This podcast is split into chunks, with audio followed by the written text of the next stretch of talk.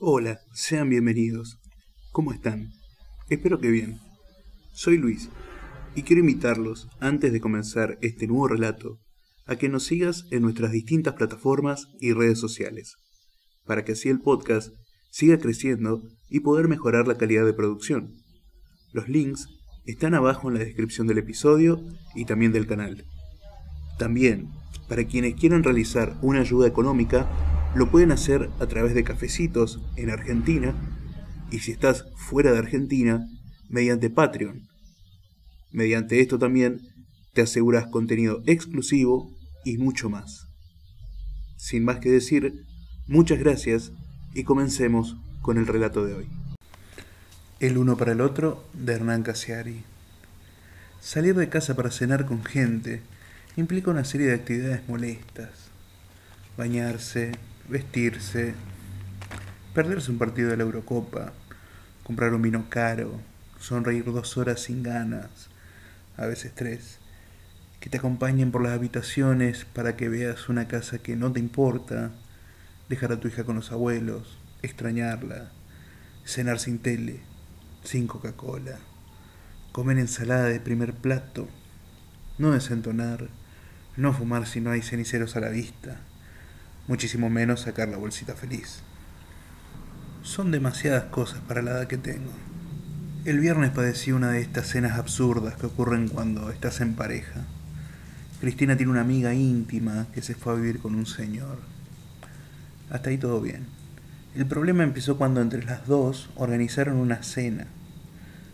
Corrijo, el problema empezó cuando me incluyeron en la cena. Porque hasta entonces Cristina tenía una amiga soltera, con la que almorzaba o cenaba cada tanto, pero ellas solas. Yo no participaba en la relación. Pero ahora que la amiga vive en pareja con alguien, me invitan. Supongo que por una cuestión de simetría. Quieren que conozcamos la casa, me dice Cristina. Además, él parece majo. Ningún hombre que acepta cenar a la misma hora que se juega la Eurocopa es majo, sentencié. Llegamos a las nueve en punto, con un vino en la mano. Mirella, la amiga de Cristina, estaba radiante, colgada del brazo de este buen hombre, al que no conocíamos. La casa era de él, una casa moderna, en las afueras de Barcelona. Él es Paul, dijo Mireia. El famoso Paul, dijo Cristina y le dio dos besos. Yo le di la mano y sonreí. Paul era de esos tipos más jóvenes que yo, tres o cuatro años menos, pero que me generan el mismo respeto abismal que si tuvieran veinte años más. La ropa le quedaba bien, estaba afeitado y se movía como si fuera grande. Esa clase de gente pulcra por convicción, no por mandato de la mujer o la madre. A Paul, con toda seguridad, nadie le dijo aquella tarde que se bañara y se pusiera perfume al costado del cogote. Lo hizo solo, lo hizo por gusto. Era esa clase de gente incomprensible. La cena, como es lógico, transcurrió por el andarivel de los lugares comunes, una charla lánguida en la que se escuchaban los ruiditos de los tenedores contra los platos.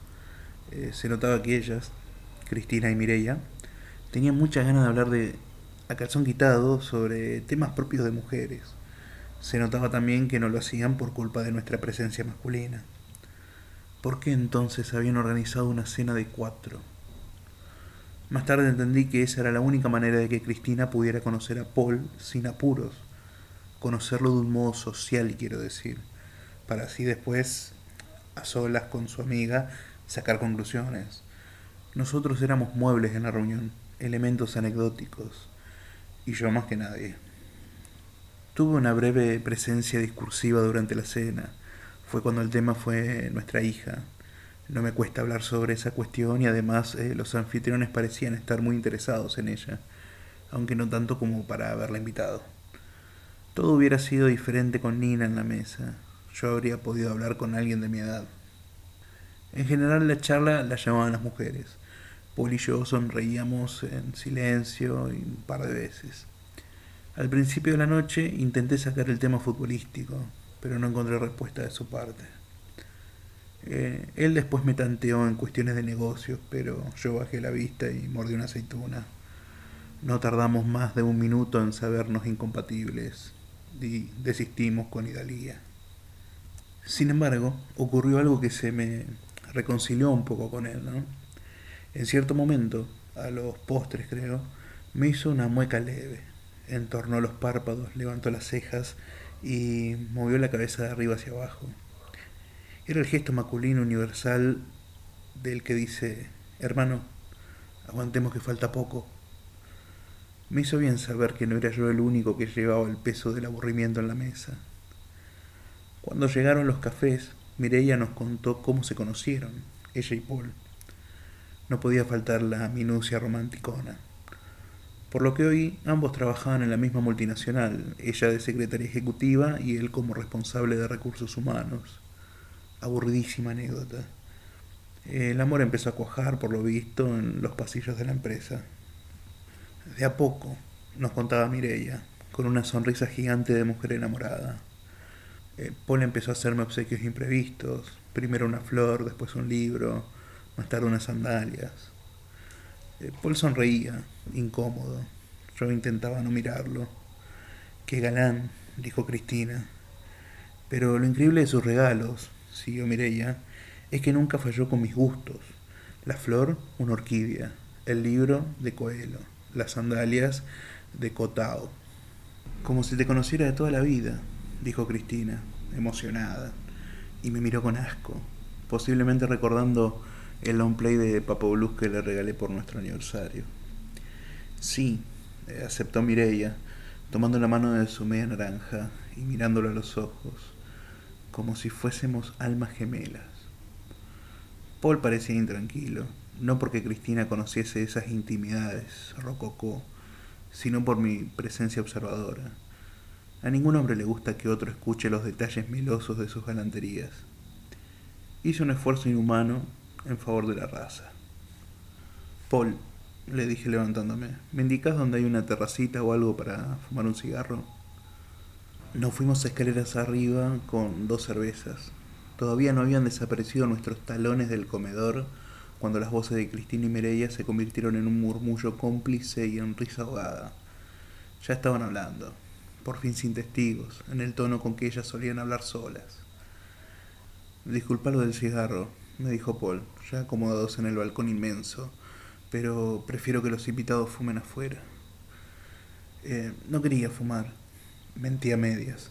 Quería salvarte de la charla cursi y salvarme yo también de tener que escucharla. Las intimidades me ponen nervioso. A veces los secretos de los demás pueden ser muy útil, me dijo con misterio y bebió su cerveza. Había cambiado la voz de repente, al aire libre y con la luz de la luna, era otra clase de hombre, distinto al que había sido durante la cena. Eh, o eso me pareció. ¿Querés que te cuente la verdad? ¿Cómo conocí a Mireia? Me preguntó. Y aquí viene el motivo por el cual estoy contando esto. Contame, claro. Y prendí un cigarro. Yo trabajo en tecnología, y aparte de mis tareas incluyen controlar lo que hacen en Internet los 4.000 empleados de la compañía. Hace un año activé un sistema que me permite ver qué buscan los empleados en Google. ¿Eso no es ilegal? Es útil. Lo útil nunca es ilegal, me dijo. Google es una herramienta increíble. Las personas acuden a él como hace mil años acudían a los brujos o al oráculo. La gente hace las preguntas más inverosímiles, pero son también preguntas decisivas. El buscador es una especie de Dios personal que no juzga, que solamente ofrece respuestas aleatorias, en general muy malas respuestas, pero ¿qué importa? Lo importante de tu trabajo no son las respuestas, intuí. Exacto, dijo Paul. Lo que importa son las preguntas, las búsquedas en sí mismas. Un empleado con acceso a Internet busca cosas, 20 o 30 veces por día. Diferentes cosas, siempre según su estado de ánimo y su necesidad vital. Si tú pones en papel las búsquedas que hace una persona en un año, tendrás el verdadero diario íntimo de quien quieras. El diario íntimo que nadie se atrevería a escribir. Pensé en mis búsquedas de Google y me avergoncé tímidamente y le di la razón en silencio. La gente tiene inquietudes muy curiosas, me dijo Paul. Ciertos gerentes de mi empresa en apariencia muy seguros de sí mismos, buscan perfumes con feromonas para atraer mujeres, por ejemplo. Algunas administrativas veteranas con hijos ya adolescentes, esas que se desviven hablando de su familia y tal, buscan todas las tardes videos de mujeres besándose. Hay un cadete al que le gusta ver fotos de viejas desnudas, ancianas de 90 años con las tetas por las rodillas como uvas pasas, cosas por el estilo. Y así te podría contar la historia secreta de la humanidad a escala. Lo que hacen 4.000 personas en una empresa no es muy diferente a lo que hacen 6 millones en el mundo. Me vino a la cabeza inmediatamente aquel cuento de Borges en donde un cartógrafo decide componer un mapa que lo incluya todo y que después de muchos años de trabajo descubre que el mapa tiene la forma de su propio rostro. Estuve a punto de comentar esto, pero me interesaba mucho más que Paul siguiera con su monólogo. Desde hace un año, las búsquedas de todos mis empleados quedan guardadas en inmensos data warehouse. Lo dijo en perfecto inglés. Con esa información yo saco conclusiones a nivel management. Pero también puedo saber, por ejemplo, qué tipo de flor le gusta a la nueva secretaria. O qué libro de Coelho. El río. O qué marca de sandalia me dijo entonces con su verdadera sonrisa, que era una muy diferente a sus sonrisas de la mesa. Mireya primero me entró por los ojos, desde el primer día que la vi aparecer por la puerta. Pero desde entonces mi trabajo fue minucioso. Empecé a saber qué quería, qué temía, qué cosas la motivaban, qué compraba y qué vendía, en qué creía y sobre todo qué estaba dispuesta a creer. Con la mitad de esos datos Estás con cualquier mujer en hora y media de charla. Imagina entonces lo que puede hacer un gobierno con la búsqueda de un pueblo entero. Me lo imaginé y me dio asco. No el mundo, sino un nuevo Paul, el Paul de la terraza. Prefería mil veces al otro, al tímido que tomaba de la mano su novia y la miraba a los ojos en la sobremesa. Pero ya no vería más a aquel, porque había conocido a este, y este mataba al anterior. El otro, el polgalante primerizo, seguramente era ahora mismo el tema de conversación en la charla femenina del comedor.